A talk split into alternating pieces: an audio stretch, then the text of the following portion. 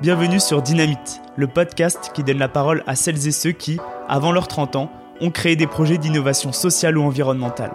À mon micro, ils racontent leur histoire, leur combat, mais aussi conseillent et motivent les jeunes à se lancer comme eux pour faire bouger les choses.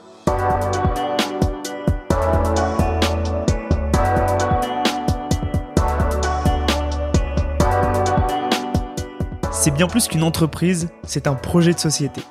Astrid a toujours eu un lien très fort avec sa grand-mère et ses neveux et nièces. Alors en 2018, lorsqu'elle rencontre Pauline sur les bancs de l'école, les deux amis imaginent un projet pour reconnecter les générations. Installer des micro-crèches dans des EHPAD pour créer des rencontres, de la joie et du lien social. Pendant plusieurs mois, ils discutent avec des experts du secteur, façonnent le projet et développent leurs compétences. En 2020, Tom et Josette ouvrent sa première micro-crèche à Rennes. Aujourd'hui, le projet a ouvert une dizaine de lieux et poursuit son développement rapide partout en France. J'espère vraiment que cet épisode vous plaira. Merci Astrid et bonne écoute.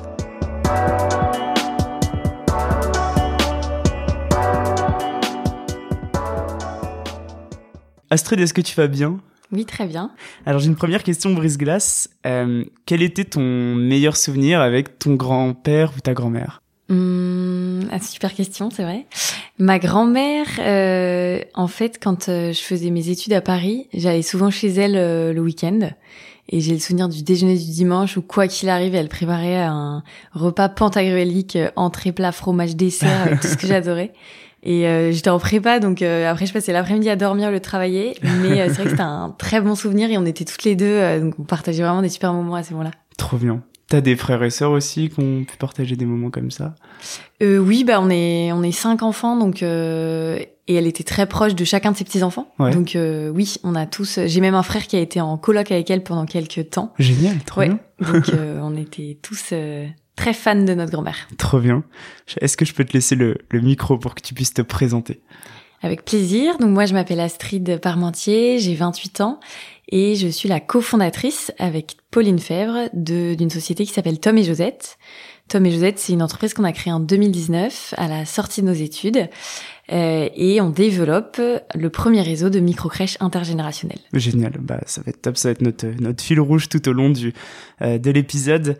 Euh, au tout départ, il me semble que du coup, enfin, comment ça part justement cette, cette idée de Tom et Josette? Je crois que c'est une histoire très personnelle aussi euh, avec ta, ta grand-mère, c'est ça? Complètement. En fait, en 2018, euh, moi, je rentre en dernière année d'école. Euh, je fais le master euh, HEC entrepreneur avec pas tellement d'idées de boîte en tête, euh, mais plutôt un réel euh, intérêt pour le monde de l'entrepreneuriat. Ouais. Et, euh, et donc euh, voilà, j'arrive un peu sans, sans trop d'idées euh, dans ce master-là. Et en fait, je rencontre Pauline, euh, qui elle sort euh, de quatre ou cinq ans de psycho, euh, qui a bossé euh, dans une start-up et qui s'est dit ensuite en fait je veux créer ma boîte et donc euh, je vais faire ce master-là.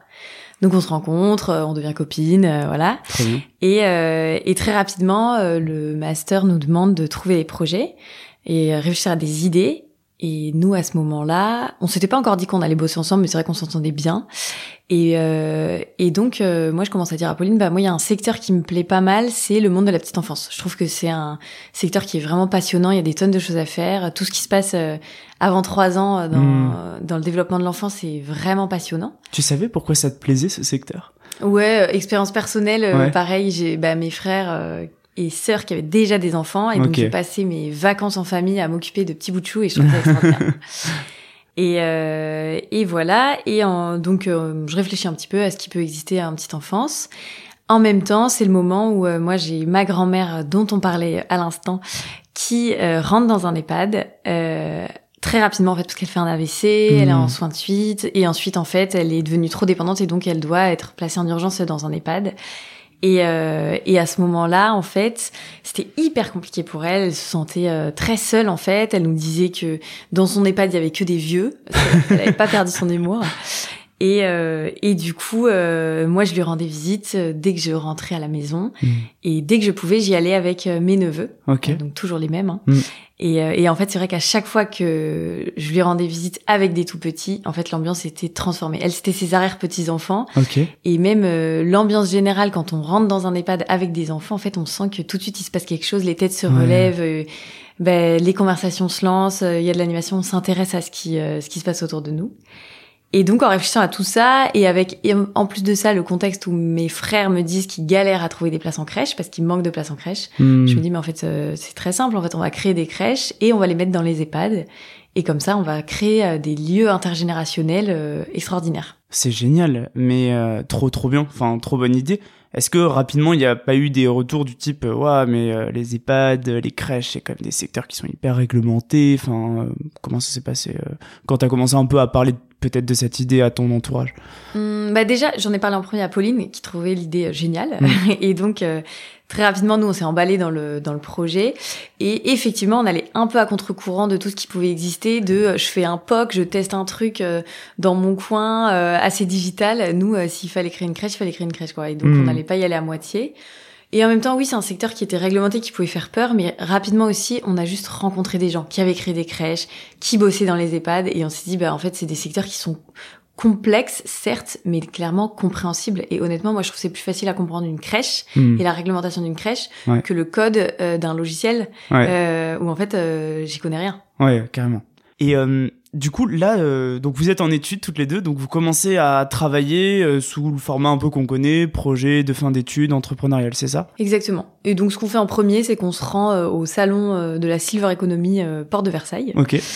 Et, euh, et on se balade entre les stands et en fait on rencontre à ce moment-là, enfin on voit le stand de Familéo euh, qu'on connaissait Ouais. et donc on va parler. Et en fait c'était le fondateur de Familéo qui était là et euh, on lui dit ah bah nous on a une idée, on voudrait mettre des crèches dans les EHPAD. Il nous dit c'est génial, je vous donne euh, des, con- des premiers contacts et notamment il nous donne euh, le, le numéro d'un dirigeant d'un groupe d'EHPAD. Comme ça, lui, sur le salon, bossé. quoi. Ouais, Ah, génial, trop bien. ouais. Ok. Et, euh, et en fait, ça a été notre premier contact. Euh, on l'a appelé, euh, ce, euh, qui s'appelle Brice Tirevert. Et on l'a appelé, on lui a dit, écoutez, euh, vous avez euh, plein d'EHPAD. Nous, on a des projets de crèche dans les EHPAD. Qu'est-ce que vous en pensez? Et lui, en fait, sa maman était euh, directrice de crèche. Et donc, euh, ça lui a tout de suite parlé. Et il a dit, bah, je trouve ça génial. Travaillez un peu parce que vous avez l'air assez novice sur votre sujet, mais revenez me voir dans deux mois.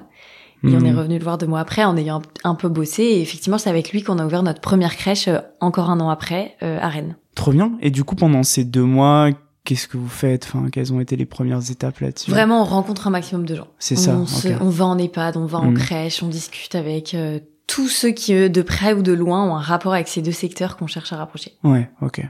Et euh, sur place, euh, ça a été quoi justement? Est-ce que ça a toujours été le même constat ou est-ce que par exemple il y avait des EHPAD qui étaient assez novatrices dans leur approche ou enfin comment ça s'est passé un peu ton retour?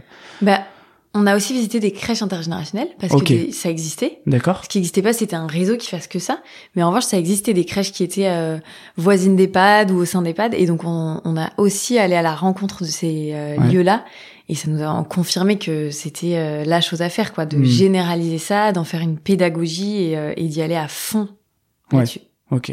Si on parle un peu du, du problème, euh, justement, on- enfin, il y a ces exemples de crèches intergénérationnelles. Aujourd'hui, on commence, j'ai l'impression, à reparler d'intergénérationnel parce que, voilà, on, enfin, il y a ce, ce sujet autour de la place des seniors dans notre société, une société qui vieillit de plus en plus en moyenne. Euh, pourquoi, pourquoi justement euh, on a un fonctionnement euh, moi je enfin c'est vraiment un ressenti j'ai pas forcément creusé plus le sujet que ça mais j'ai l'impression qu'on a vraiment ce modèle d'EHPAD qui est en bout de souffle qu'on connaît qui brasse beaucoup de monde euh, toi quel a été ton enfin quel est ton retour là-dessus? Pourquoi on va pas plus justement vers euh, euh, pourquoi ces modèles se démocratisent pas un peu plus d'intergénérationnel ou en tout cas d'innovation pour peut-être euh, avoir du mieux vieillir dans notre société? Bah, ils se démocratisent, mais juste, c'est, ça prend du temps parce Mm. que c'est effectivement un secteur qui est en souffrance.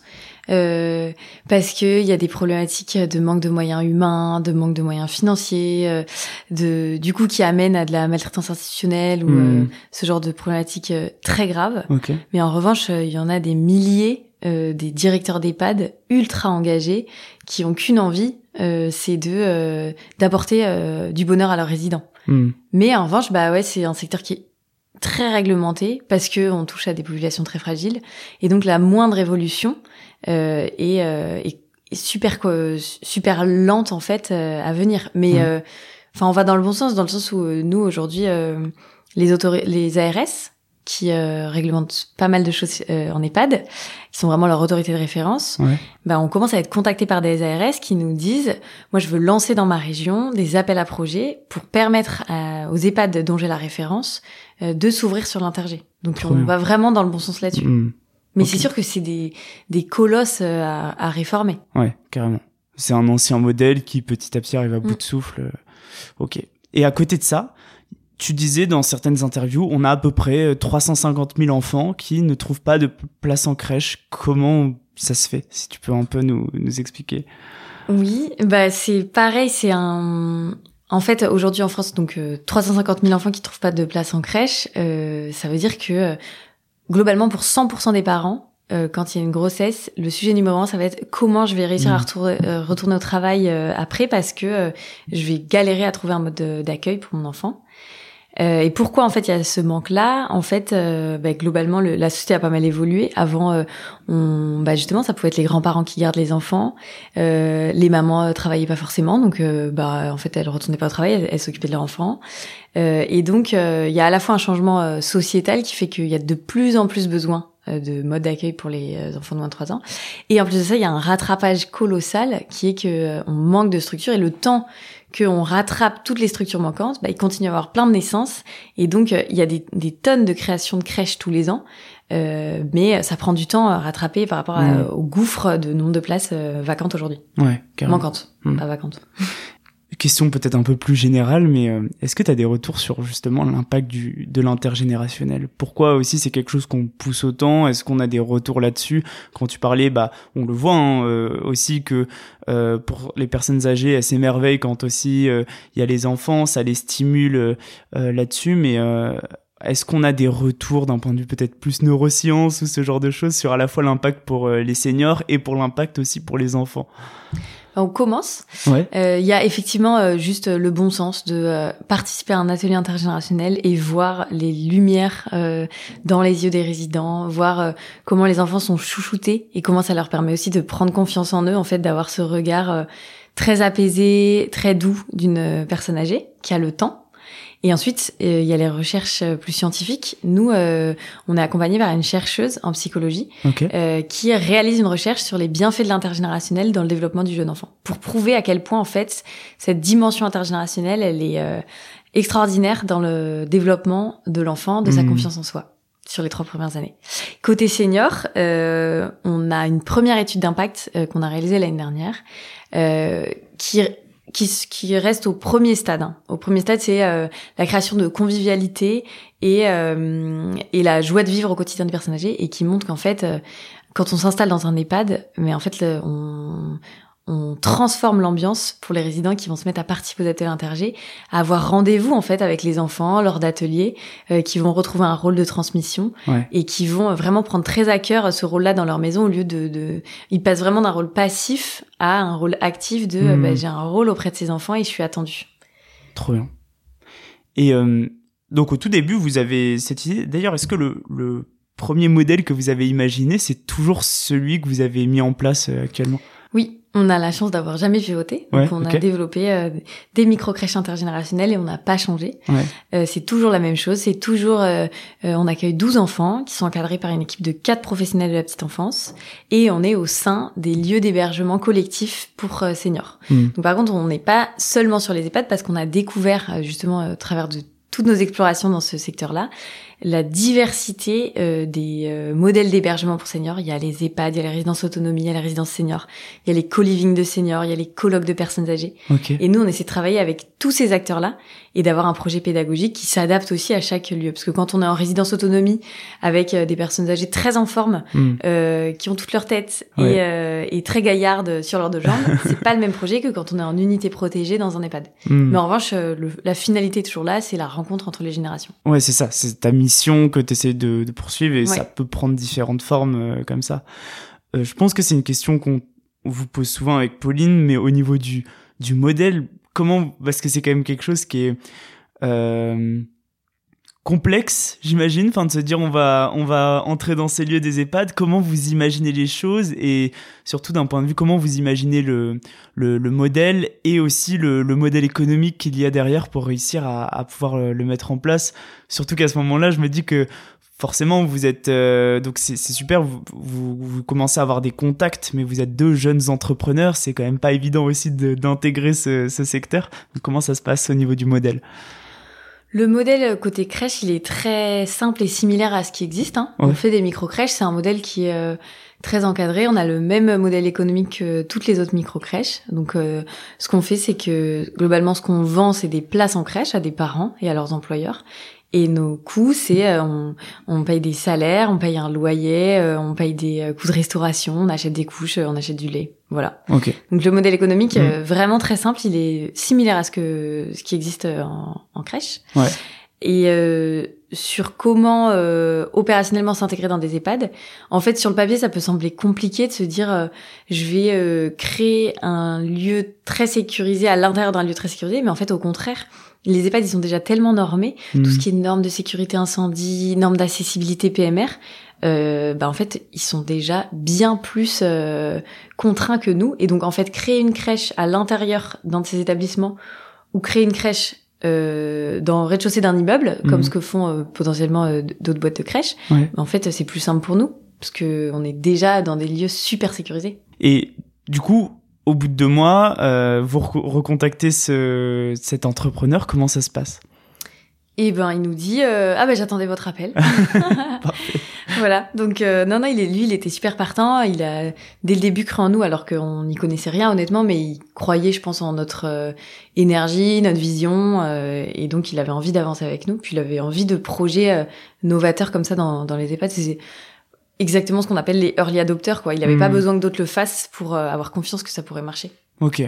Donc là, qu'est-ce qui se met en place à ce moment-là? Tu disais, il y a eu quand même un an entre le moment hmm. où il y a cet appel et puis le moment où la, la crèche s'ouvre, c'est ça?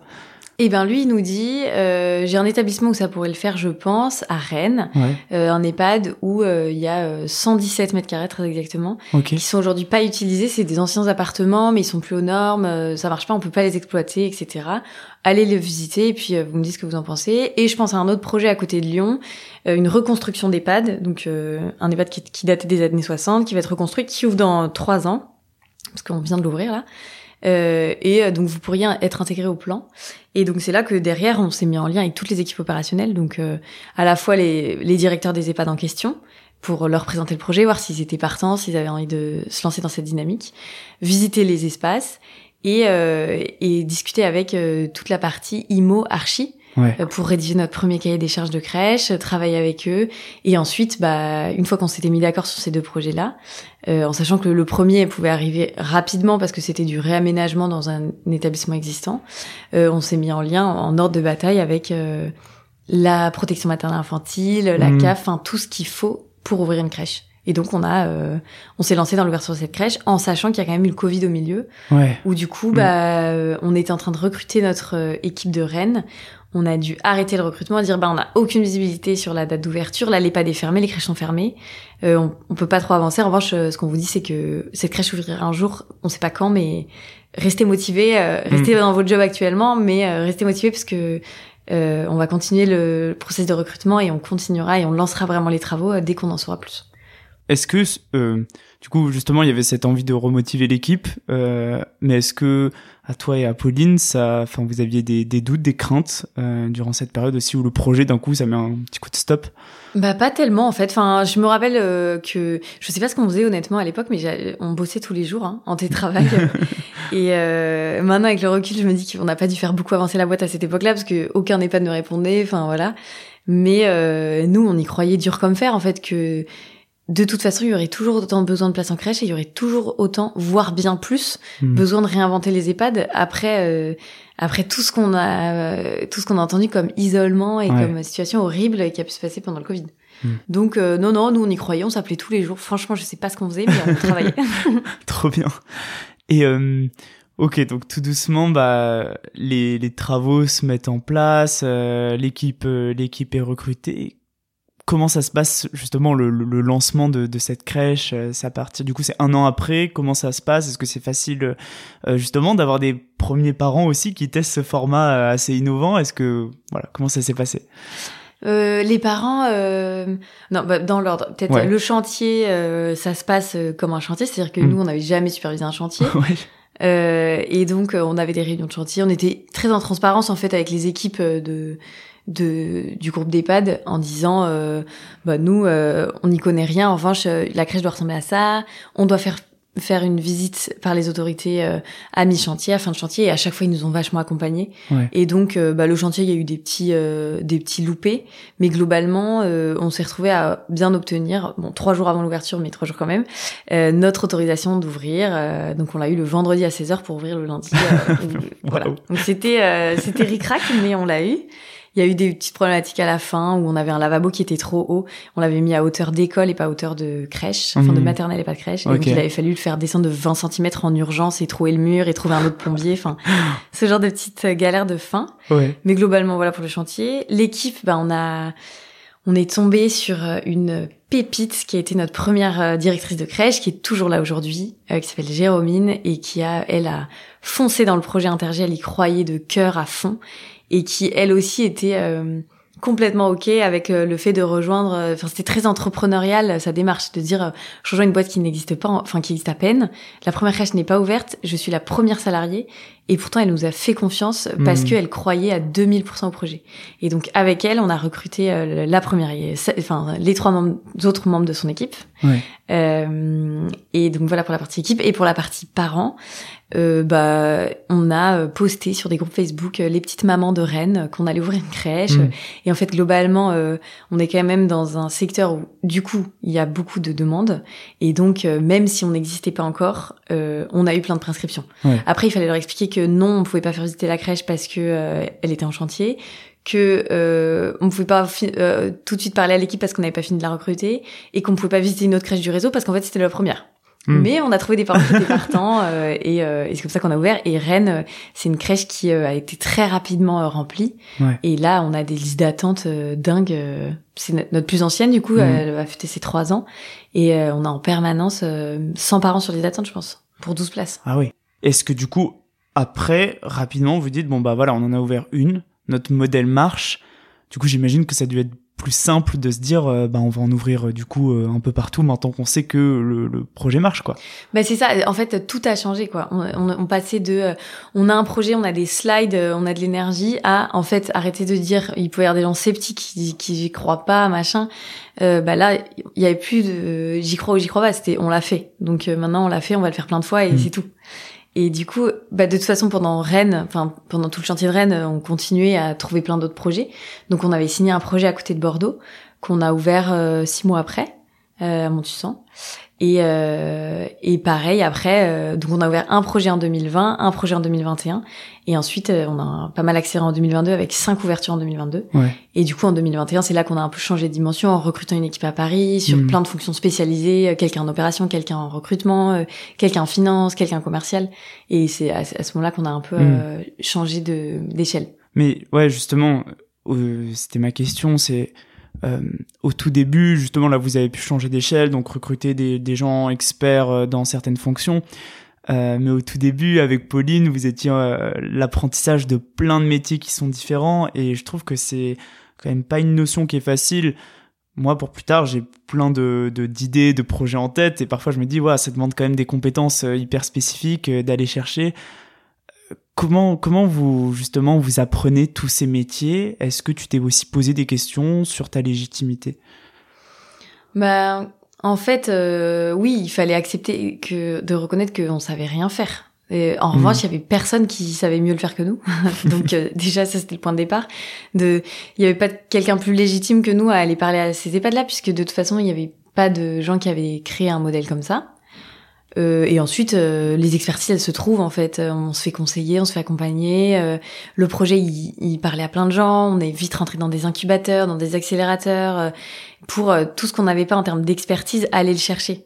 Nous, ce qu'on avait en revanche, c'était cette vision, cette énergie, cette vraiment conviction et du coup, cette, enfin, être prêt à tout donner pour que ça marche. Et effectivement, bah, euh, les expertises euh, euh, concrètes de comment gérer un chantier ou comment on rédige un CDI, ben on les avait pas, mais on allait, on allait les, chercher auprès de gens spécialisés. Hmm.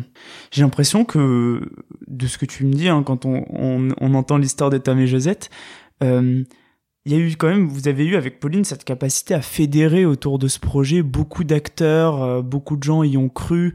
Euh, comment tu l'expliques que vous avez autant réussi à fédérer des gens dans votre vision? Je pense que c'est tout simplement un projet de société qui parle à tout le monde. En fait, n'importe qui a dans sa famille au moins une personne âgée, hmm. euh, a entendu parler des problématiques de mode d'accueil ou va très probablement en entendre parler euh, dans les prochaines années autour d'eux. Tout le monde a déjà eu une expérience d'intergénérationnel assez forte. Et donc, quand on explique qu'on répond à deux énormes enjeux de société, enfin qu'on tente de répondre, euh, de manque de place en crèche et de solitude des personnes âgées, il y a personne qui peut nous dire euh, ah bah c'est nul, j'y crois pas. Et donc les gens ont envie euh, de contribuer à, à ça. Hmm. Je pense que c'est un projet qui vraiment euh, fédère par l'idée quoi. T'as vu des gens qui justement n'y ont pas cru, ont critiqué le projet? Oui, bah pendant le Covid, plein. Hein. C'était hmm. ah non, mais mettre des enfants, ça c'est dangereux pour les personnes âgées, les maladies, les épidémies, machin. Mais en fait, il y a un moment aussi, il faut écouter ceux qui croient euh, dans le projet et avancer avec ceux qui ont envie d'avancer. Ouais. Mais c'est dur quand même parce que je me dis des fois, t'as, enfin, en plus ça, c'est vraiment un projet qui te prend au trip. C'est quand même difficile aussi ce rapport à la critique et euh, quand justement, comment tu, tu surpasses ça, te dire, je les laisse de côté, je me concentre sur les choses positives. Est-ce que Ouais, c'est là où c'est bien d'être deux et deux, puis 50. Euh, enfin, aujourd'hui on est 50 à y croire, donc. Euh, euh, moi, les, les, enfin, les, toutes les critiques les plus euh, dures qu'on a pu avoir, toutes les situations galères, d'abord on les partage à deux avec Pauline et on, on se redonne de l'énergie là-dessus. Mm. Et maintenant, euh, bah maintenant avec toute l'équipe quoi, qui est à fond aussi. Mm. Tu doutes des fois C'est une bonne question. Euh, oui, je doute. Euh, je doute de plein de trucs. Je doute de si on va réussir à atteindre nos objectifs de développement qui sont super ambitieux. Je doute euh, de savoir si l'intergé va vraiment marcher partout à la manière dont on le souhaite. Donc des ateliers tous les jours. Euh, je doute de savoir si on va réussir à fidéliser les pépites extraordinaires qu'on a dans les crèches ou à Paris, euh, si on va réussir à les manager, à leur donner des, des perspectives de développement dans le long terme avec nous. Hmm. Mais en revanche, je doute pas qu'il faille Tom et Josette pour la société. et euh, petit à petit, donc il y, a justement ces crèches, ces, ces micro-crèches qui arrivent un peu partout. Euh, donc il y a le projet qui se développe, il y a deux levées de fonds qui ont été faites aussi pour euh, structurer un peu tout ça. Aussi, c'est quand même pas facile, j'imagine. Euh, bon, voilà, il faut recruter. Donc voilà, il y a, y a vraiment ce besoin-là d'identifier, d'impulser aussi la vision aux nouvelles équipes. Mais est-ce que quand même, comment ça s'est passé le fait de, de grossir, de passer quand même un peu de temps, vous étiez 2 à 50 comme tu disais, comment tu appréhendes ce changement euh, parce que c'est j'imagine ça doit quand même être difficile aussi de de se dire c'est notre bébé avec Pauline on l'a imaginé. Bon il faut que le, la vision soit partagée et tout ça. Et puis des fois de prendre du recul se dire waouh il y a quand même 50 personnes qui se sont appropriées la vision qu'on a impulsée de base. Mm. bah ça je trouve ça génial moi. J'ai pas de problème à me dire euh, on me vole le bébé. Enfin au contraire euh, le projet, il a d'autant plus de force qu'il est porté à par un maximum de personnes, chacun à leur manière. Hmm. Donc euh, ça, il n'y a pas de problématique, je pense, de de pas vouloir partager la vision, au contraire. En revanche, c'est sûr que une culture forte, c'est euh, aussi un cadre assez euh, assez fort et une vision très claire, quoi. Hmm. Et donc Comment on fait pour que euh, à deux c'est super facile de communiquer, à 10, à 20, à 30, bah, tout ça, ça, ça s'anticipe, ça se prépare. Comment on crée une communauté super forte entre euh, les différentes crèches qui sont aujourd'hui dans huit endroits, enfin n'importe quel bout de la France, et pourtant euh, comment on crée un sentiment d'appartenance à une aventure collective. Ouais. Bah, tout ça, il y a plein de choses à imaginer. Mm. En fait, par exemple, bah, truc tout bête, on a mis Slack. Je pense que on doit être la seule entreprise de crèche à avoir mis Slack. et du coup, toute la journée, le Slack déborde de photos d'ateliers intergés qui sont passés dans telle crèche, de bonnes idées, de pratiques. Euh. donc ça crée un maximum de liens en fait entre les différentes équipes et euh, l'équipe à Paris. Euh, qui s'appelle pas le siège chez nous, mais le mm. camp de base, qui est un support au terrain. Euh, après, euh, bah, on crée euh, bah, mensuellement, il y a une visio où toutes les équipes de crèche se connectent et on va partager les victoires du mois, on va dire euh, ce qui est plus compliqué, on va partager potentiellement les deux trois infos légales. Et mm. c'est tout ça qui crée aussi une culture forte, un sentiment d'appartenance. Tous les mois, on va demander à, chaque personne de la boîte à quel point tu te sens aligné avec la vision de Tom et Josette, à quel point tu es heureux d'aller au boulot cette, ce, ce, mois-ci. Donc ça permet de tout de suite voir s'il y a des équipes qui sont en souffrance, qu'est-ce qu'on peut faire, comment on peut les aider. Euh, hmm. S'il y a des gens en fait qui finalement s'y retrouvent pas du tout dans le projet intergé, et c'est ok. Enfin, il y a pas de problème. Dans ce cas-là, on en discute euh, et, euh, et les gens sont libres de partir. Mais du coup, ça permet que les gens qui sont là sont vraiment à fond. Chaque crèche a, a, justement son sa liberté aussi pour mettre en place des choses? Ouais, justement. Et c'est Ouais. là aussi on essaie d'être une structure assez innovante en termes d'organisation et de management. Ouais. Où, euh, comme euh, je te disais, euh, le, on conçoit vraiment le, le camp de base comme étant un support aux crèches et que les euh, tout- toute décision est prise au plus près du terrain qu'elle puisse être prise. C'est-à-dire que nous, on, on contrôle quasiment euh, rien depuis Paris. Dans sens où, par contre, il y a un cadre qui est clair et, chaque, et à l'intérieur de ce cadre-là, euh, chaque directrice de crèche et chaque équipe est vraiment libre de faire le projet à sa façon. Quand tu prends du recul, du coup, tu te retournes, passer de projet euh, euh, étudiant à une boîte, vraie boîte, un tout un réseau, 50 personnes, est-ce que ça te donne un peu de vertige? Oui, parfois, bah, surtout par exemple, euh, quand on rassemble tout le monde, on fait un séminaire euh, annuel. Euh, et donc euh, le- la première édition a eu lieu euh, 2021, en novembre 2021, on était 15 et déjà je me disais mais c'est dingue, on est 15. Euh, L'année dernière on était euh, on devait être 5 quoi. Ouais. Euh, en comptant les stagiaires à Paris quoi. on n'était pas encore beaucoup. Et euh, et l'année d'après on était 38. Et là quand on va le faire, je pense qu'on va être euh, 70 80 peut-être. Et en fait, c'est juste le vertige à un moment de voir tout le monde rassemblé, de Mhm. se dire, mais toutes ces personnes-là se lèvent le matin pour aller chez Tom et Josette, euh, c'est assez, c'est assez fou, quoi. Bah Et après, en fait, le vertige, on l'a pas non plus tous les jours parce que ça paraît pas beaucoup, euh, quatre ans, mais en fait, euh, quatre ans, enfin, tous les jours, euh, Mhm. depuis quatre ans, on construit le projet euh, pas à pas. Moi, j'ai pas non plus l'impression que du jour au lendemain, on a été 50. Hein. Mhm. Chaque personne qui nous a rejoint, euh, enfin, on les connaît, euh, euh, on connaît leur parcours, on sait pourquoi ils sont là, on connaît par cœur les histoires de chaque crèche.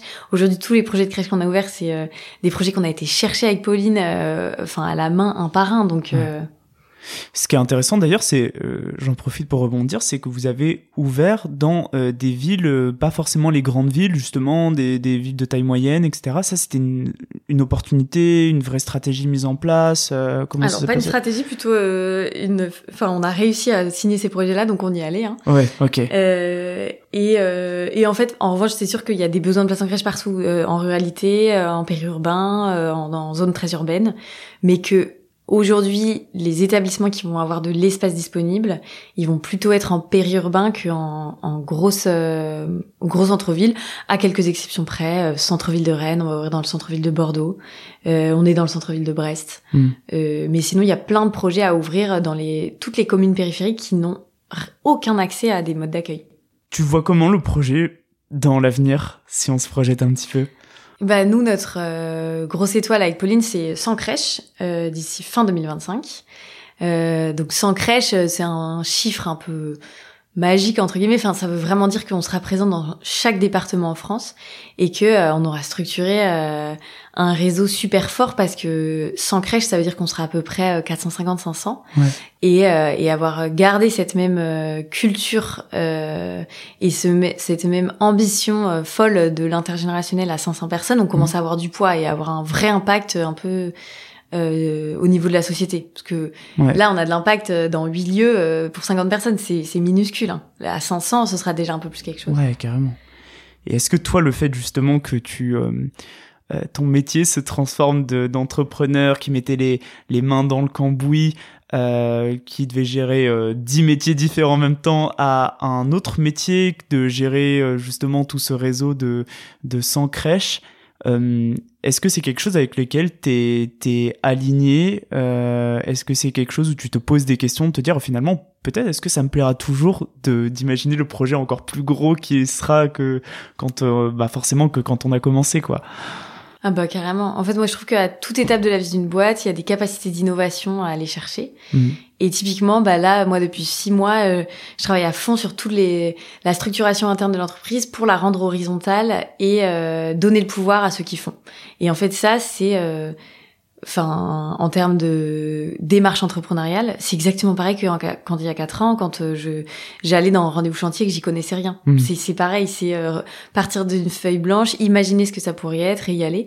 Donc à 500 personnes, ce sera pareil. Il y aura sûrement des choses, euh, euh, à, enfin, euh, des- il y aura encore de la capacité d'innovation, j'en suis convaincue. Ouais. Et toujours pareil, là, le même sujet, d'aller chercher des experts sur leur sujet, quoi. Mhm. Nous, la première crèche, euh, on n'allait pas la gérer nous-mêmes. euh, on n'est pas expert de la petite enfance. on- avec Pauline, bah du coup, bah, on a, on a rapidement recruté une équipe. Pareil pour l'équipe à Paris, bah dans à 500 personnes, ce sera pareil. Hmm. Carrément.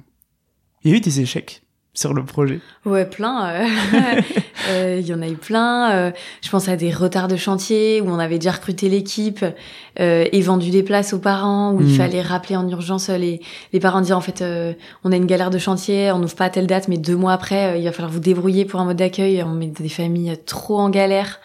Euh, il y a eu des conflits d'équipe, il y a eu des recrutements loupés, il y a eu des, euh, des, des, des, des postes sur lesquels on n'arrivait pas à recruter.